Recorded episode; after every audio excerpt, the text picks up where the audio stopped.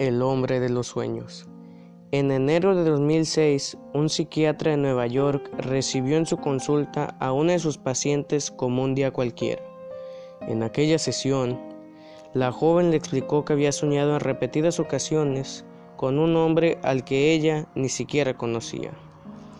Tenía una calva incipiente, las cejas muy gruesas y los labios extremadamente finos, en especial el superior. Mientras oía la descripción, el facultativo dibujó el retrato del sujeto, no le dio mayor importancia y lo dejó sobre la mesa.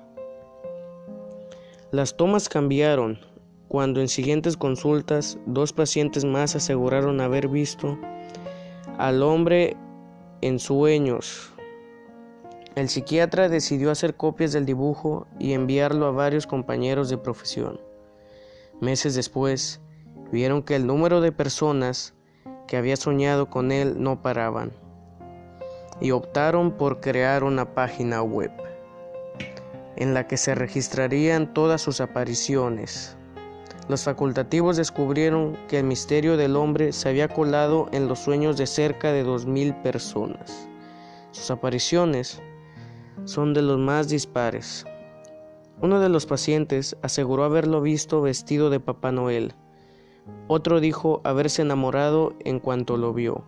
Un tercero asegura que cuando sueña que vuela, el hombre lo hace junto a él y nunca habla. El fenómeno ha dado pie a múltiples teorías conspirativas. Una de ellas señala que incluso es una persona real con la habilidad de irrumpir en los sueños. Otra incluso afirma que trata de un proyecto oculto de los gobiernos para controlar las vidas de los ciudadanos. La hipótesis más científica, sin embargo, indica que ese rostro es parte de la conciencia común. ¿Y tú? ¿Ya se te ha aparecido en tus sueños?